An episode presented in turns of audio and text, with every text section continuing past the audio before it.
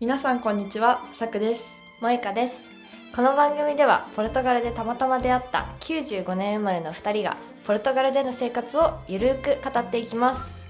現地で生活する中での発見や移住に関する情報、ポルトガルのちょっと気になる不思議など、私たちの視点でお届けする移住日記です。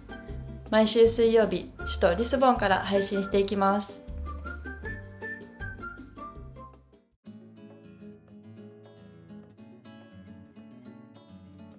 そうヴィンね。テージショップ私そんなにねヴィンテージショップ行かないんだよね普通の古着屋は行くんだけどヴィンテージって行かなくて、わかるそう一個行ったのがあのーロシオのところにあるんですけどだから多分行きやすいと思うんだけどまたちょっとリンクは貼るんですけど、名前はア・オートラファセあだよア・オートラファスダルアっていう、なんか訳すとなんか「アナダフェイス・オブ・ムーン」らしい なんかちょっとおしゃれだよね、でうんうんそこはなんかねあの服古着がねいろいろ売ってあったり、まあ、小物類帽子とか靴とかそういう小物類とかもいろいろあったんですけどなんか結構おしゃれで私ちゃんと見てなくちゃんと見てちょっと入ってなんかバーって全体見てあーまた来たいなーでちょっとまだ行けてないんだけどすごいおしゃれで価格もそんなに高くなくてなんかあの観光地からも近いしおすすめしたいなっていう場所だったんでちょっとちらっうとんうんシェアしまですも。確かに、うん今聞いてもっと私中に入ったり名前覚えてないからとか買ったりしてないから記憶にないだけでそうそう歩いてると結構あるよねヴィンそうテージ結ショップ構あるのあるんだよねだかあらの中心部そう中心部歩いてるとねヴィンテージショップもアートスペースもねなんかこうパッて見つかるからこう気ままに歩いて見つけるのもまた楽しいかもしれない、うんうんあとヒマナヴィンテージねこちらがあそうだ時々ね行く暇なそうなんかあのよく行ってる古着屋さんがあってでその古着屋さんのそのヴィンテージバージョンがあって、うんでもなんかこうはっきりどういう基準で分けてるのかわからないけど私にはうんでもなんかヴィンテージヴィンテージって面白いよねつくだつくとさなんか違った見方になるちょっとなんか味あーわかるがあるみたいな私ヴィンテージヒマナよりヒマナヴィンテージの方が好きだななんかね好きやっぱあの違うなん置いてあるものがしっかりしてる気がするヴィンテージの方がしっかりあー生地とかがしっかりめのものが多いっていう印象なんかねうん何をもってヴィンテージなんだか私もよくわかんないけどなんかこううーんと変わった柄おしゃれな柄のセーターとか可愛いスカートヴィンテージヴィンテージっぽいっていう語彙力のなさだけどヴィンテージっぽいスカートとかうんなんか普通のヒマ ナの方がうーんなんか島村っぽい感じがする 服が置いてある気がす るわかるなんかいい服もあるんだけどまもあちフろんァそうストファッションとかねそうそううん、確かにそうそザラうとか H&M とかあそうだねそうそうヴィンテージの方がもなっんかと掘りもっと出し安っ物ぽいのがもああるるよねあるあるだから掘り出し物があるかもなのはヴィンテージなのかななんかうん前もさ私が買ったスカートなんかフランスのブランドだったみたいなあったじゃんうん、覚えて調るべてみるとね そうそうとか覚そえうているうのが覚えてるあるかもなのはヴィンテージの暇なヴィンテージなのかなそうだねうんまあそんな感じかなヴィンテージでそうだね私たちが話せることそはうね私たちが話せること は次次のライブハウスは私たちが話せない行ってないね行ってないラ行かなきゃかな、ねやっぱイブ行きたいねねちょっとそうね行きたいねどこら辺にあるのかなピンクストリートらへんないあーかライブハウスあんまどうなんだうろうなんかクラブみたいなとこはね行ったり見つけたり、うんするんだけどライブハウスクラブだとピンクストリートに行けばそうだ見つかねると思うんだけど、ちょっとライブハウスは要調査萌ちゃんがちょっとナイロビから帰っちて いやいや萌ちゃんがナイロビから帰帰っっててききてたから らそうそうそうかなじゃあ調査しに行きましょうね行きましょうジャズジャズとか聞きに行きたいあジャズねジャズとかいいね、えボサノバとかないかな、あーありそちょっうとね聞きたいあでも確かにブラジル系のねなんかサンバとかあ言ってたのねやってる、そうそうそうやってるよね確かうん、ね行ってないだけで そうちょいや覚えてるわなんか萌えちゃんがそれ行こうとしてついて行こうとしたけそうそうそどうやめたんだそうだルガレ思い出しレたガレットに行ったんだよどこ多分うんうん だからそうだ、 あれがどこだったかだよねうんあじゃあそこ行こうかうんそこに行こっていうね何も情報のないうそ感じうでちょっすとけすいどません最後の、最後のところはでもう任せてくださいっていう感じでリスボンから行ける日帰り、はい旅情報はいはい、は、まあ、まず最初はシントラだよねリスボンから簡単に行けるよね、でもこれそうだは、ねうんあの生き方のコツとしては多分、ひうん一番こうさい簡単に行けるのはあの電車簡単じゃないかあの公共交通機関を使うとすれば電車で行って、うんただその難点は電車で行けるんだけど難点はそのシントラの駅からシントラの有名なのってまあお城とかじゃん、うんうんお城とかなんか宮殿ペーダ宮殿、うんうんムーアの定石うんあとはあレガレレガガレレイイダラ宮殿はいはいねレガレーラ面白かったねうんレガレイラよかった、うんそうでそうそういうところに行くにはバスで行かなきゃいけないんだよシントラの駅からで私はそれで行ったことあないそかうらだあねれだけどそうそうちそょうっと難易度が高いっていうかで電車の時間とかバスの時間があるけどうん一番楽な方法としておすすめするのは何人かいたらもうウーバーで行っちゃう、いくらぐらいかかるかなウーバー安かったよねいくらだったかな20ユーロぐらい片道そんなかかったっけそんなのもなんか安かったことはもう覚ちえょっとてるしいたや、ね安かったんだよで安くて申し訳なくなったもんあん なさあ休日に混んで るあのね渋滞してる道をこの価格で、うんうんみたいなぐらい、ねでもだかぜら乗り合わせが一番いいね、乗り合い、そうだねうん、そうねであとはあのー宮殿を回るのはもちろんだけど結構こう、うん自然に囲まれてるからそこら辺をハイキングするのもすごい楽しいと思う、ああ良いねね、プチハイキングみたいな感じでめっちゃよくない山の中をこう歩いてくみたいな、ねなんかあのーそんなに気張らず行けるねあそこだったら、うん、うん、なんかねあそこのシントラのエリアってうんなんかこうエネルギーなんかパワースポット的なうん、感じらしいよ、あそうだかなんだらそういうヨガやってる人とか,、うんなんかエネルギーとかすごいあの何関心がある人とかうん、は、なんかスピリチュアルとかいう人たち結構ね、うんうシントラのらへんに住んでるんだって、あそうなんだえーうんって知らんかった言ってたまあでもだからなんかそういうそんな感じです少し神秘的な感じはするよねそれこそレガレーラ、レガレーラのあたりとかねなんかレガうんレーラ自,、自体がちょっと変そわうっだた感じだねったしね確かにまた空気感が違うよねリスボンとは全然、あ確かにそっから私は2回シントラに行ってそっからあっこに行ったよあのー、ロカ岬あちょっとねそれは先のねそうそうそう。ロカそもれいもいウねーバーで行った。ね、ロカと岬かはがぜひ行ってほしい。ヨーロッパの最西端セータン、一番西になるんだよねそうと言われていて、あの日の出じゃない日の入り、日の入り、うん夕日うをんね、そこからこう海に沈む夕日を見るっていうのがね、なんとも素敵なので、その時間に合わせていくのがいいのかな。うん、そっバスもあかります。これも。そっかそっか私はね行った時はねうんウーバーで行ったけどこれまた、うんうんでも私はそこを、まあ、六ヶ岬朝行ってハイキングしたのああってそれもめちゃめちゃ良かったあいいなであそこらそれいい辺なずっとねあの道を結構険しかったんだけどうんハイキングするとこう隠れビーチとかがいっぱいあってえー、めちゃめちゃ良かったプで調べたら多分出てくる「ロカ岬ハイキング」とか「ロカ岬ビーチ」とかああいいねなんかそういうちょっとローカルなポルトガル、なんかポルトガルに住んでる人が多分そういう風に夏とか過ごすうんうんうん冬もね夏特に良さそうだねなのでシントラシントラおすすめだねうんあのエリアは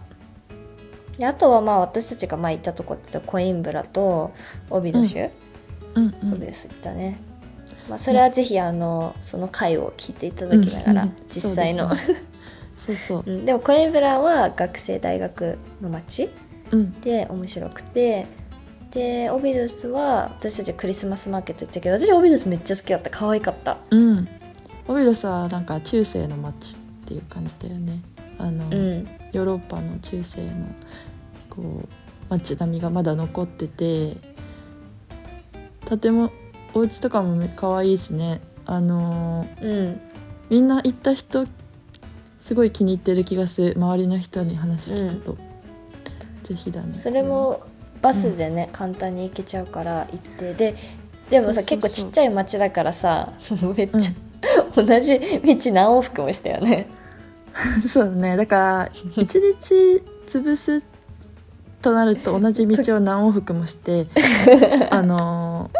ーの そう何往復もする羽目になるのでなんかあのそんなに張り切って朝早く行かなくてもいいかもしれない、ええかもうなんかおお夕昼方ぐらいで帰るってね、えうんそれでいいと思うなんかうん、午前中昼11時ぐらいに行ってお昼過ぎに行ってそうそうお、昼ご飯食べて、ちょっと散策してコーヒー飲んで、うん、さあリスボン戻るかぐらいでちょうどいいよね、そうそうねそのぐらいでいいね私たちはちょっうとん一日中いたのででもそれで面白かった けどねおすすめですそうですねあとあと萌えちゃんはいファティマ行ったんだよねあファティマ行ってきた、ファティマうん、ファティマもまた神秘的な教会があってね素敵なところだったファティマはえっ、とどれぐらいかかるかなバスででもオビドスより近いでしょ違うわ違うなコインブラより近いんだ、ちょオビコイドンスブよラりに近遠いいねオビドスは1時間ぐらいで行けちゃったもんねそうだそうだコインブラの帰りにファティマそうがそうバスストップだったんだよなんかそうポルトガルそうファティさんマさっきポルトガルのことを今更ながらいろいろ見てたらさ3つの F うんみたいな、有名なのかなえー、そんなあんなのんかファティマフ何ットボールうんフットボールみたいなあの F だから、うんポルトガル語だとサッカー、ファティマファドだってうん、うんだからフなるァティほどねマ3つの F ねらし いよ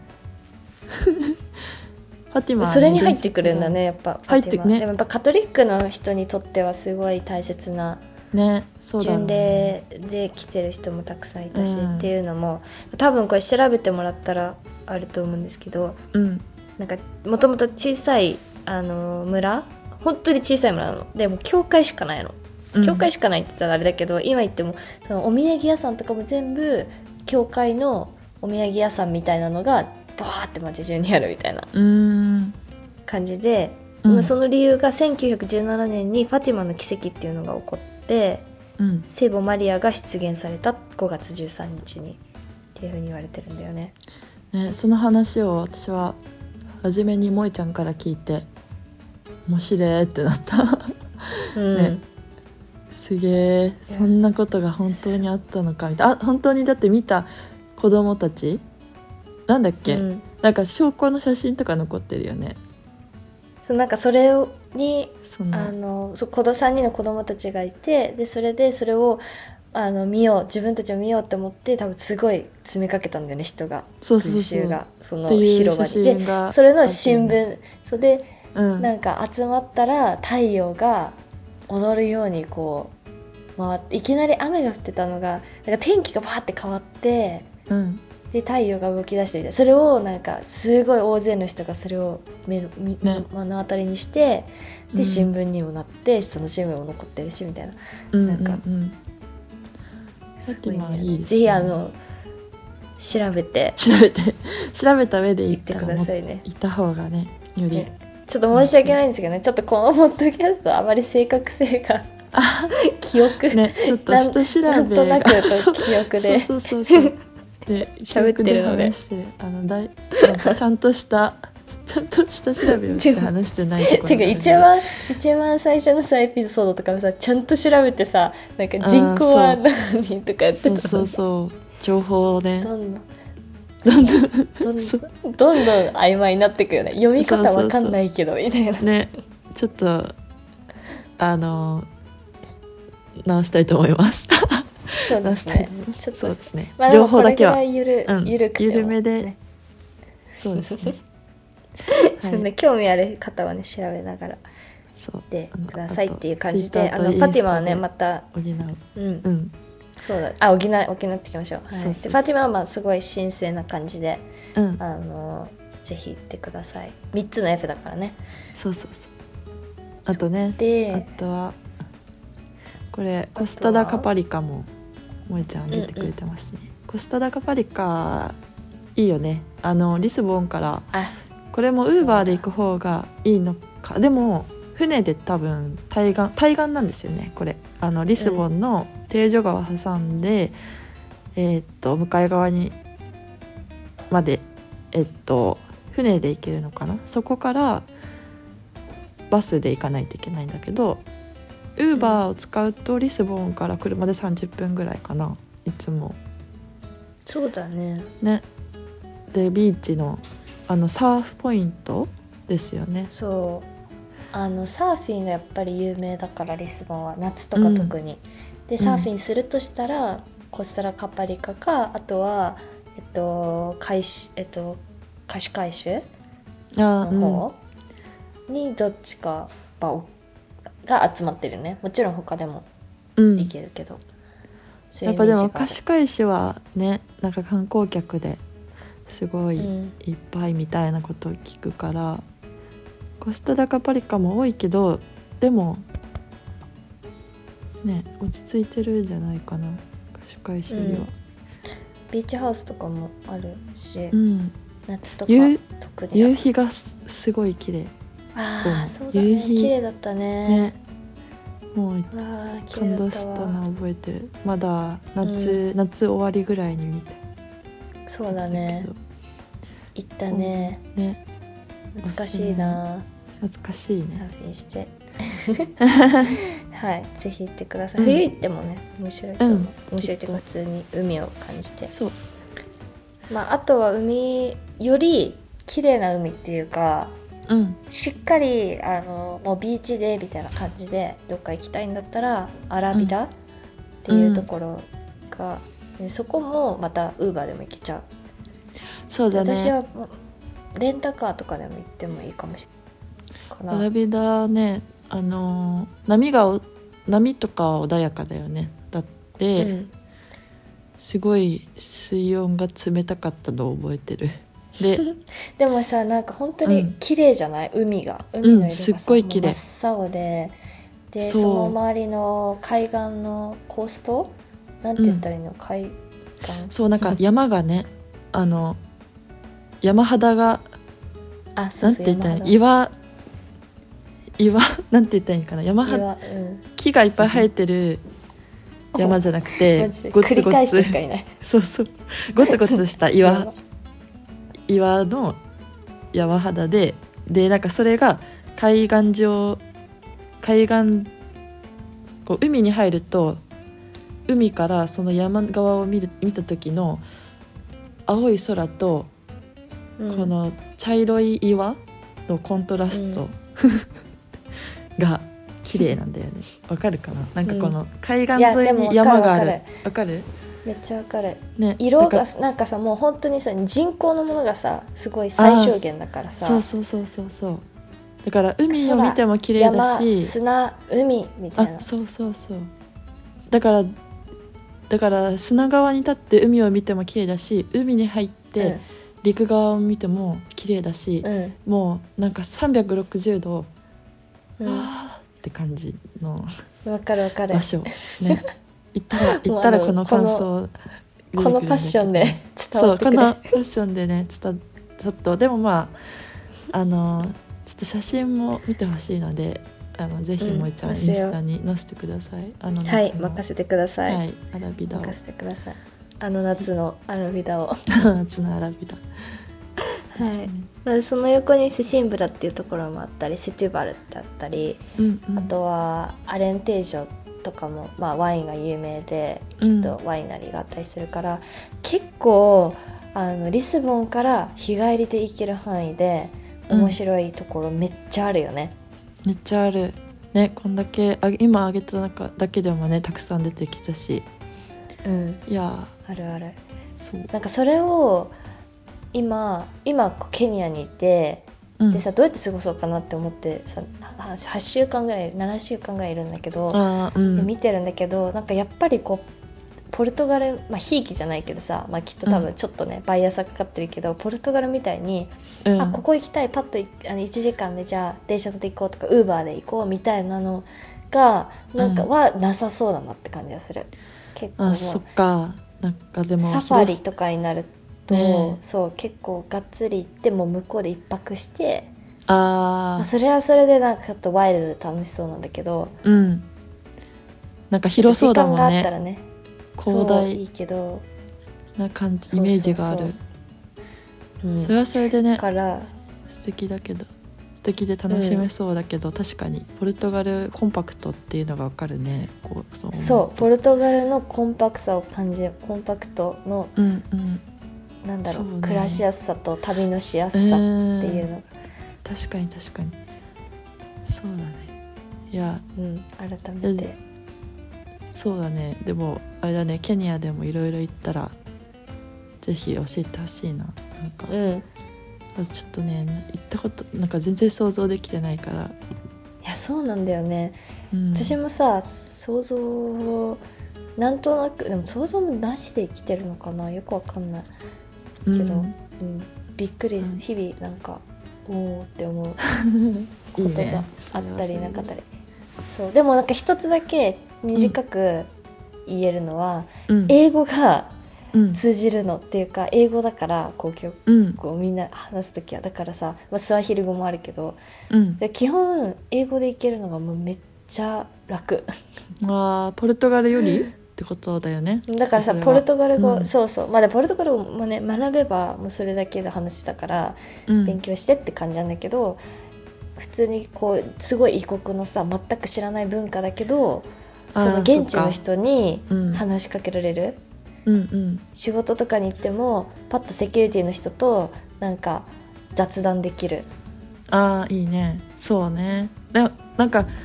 それができるだけできっと違うよね安心感っていうかさなんかうん、その話ができる人が増えやすそうだね生活のこの中で、そうあそうそうの仕事とか中で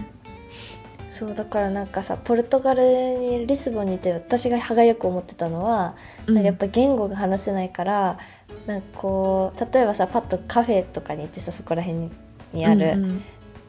おじいさんおばあさんとかがたむろしてるうんおじいちゃんおばあちゃんかとかにさこうやってさなんか元気みたいなうん最近どうみたいなとかやってみたいの。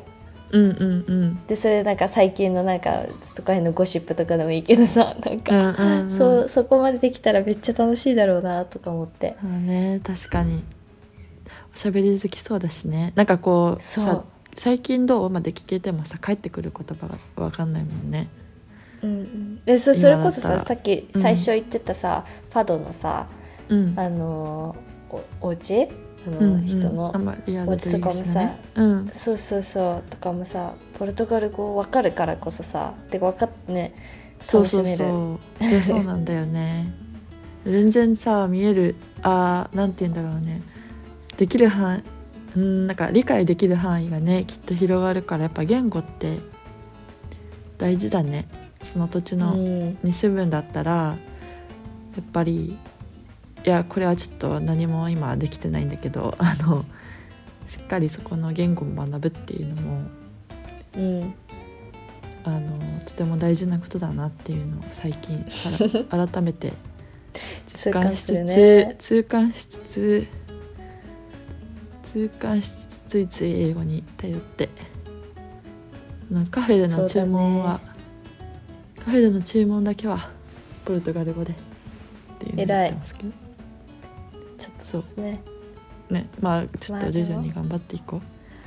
うで終わっていこう半年でねそうそうそう追い上げようそうそうそう半年で追い上げるから我慢し短期集中でねそうまあはいということでちょっと話がそれちゃったんですけいど、えいえあの、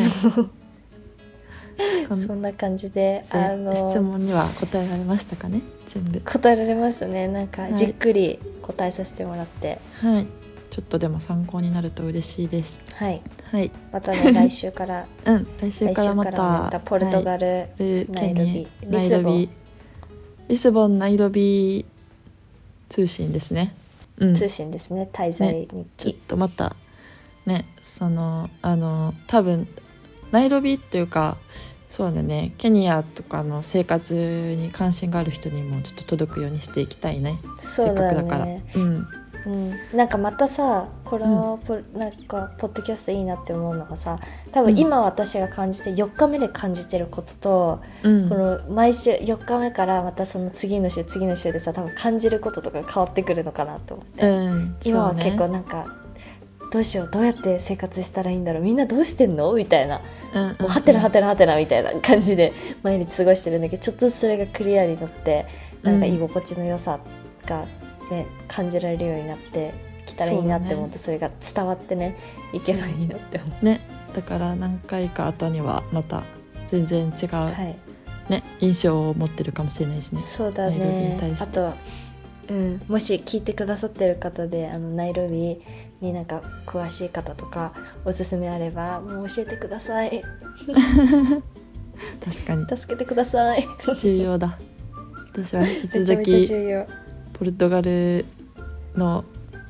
生活を頑張ります何か面白いものを見つけてきます、そうだねまた来週までにネタ探しをして、ネタ探ししてきますは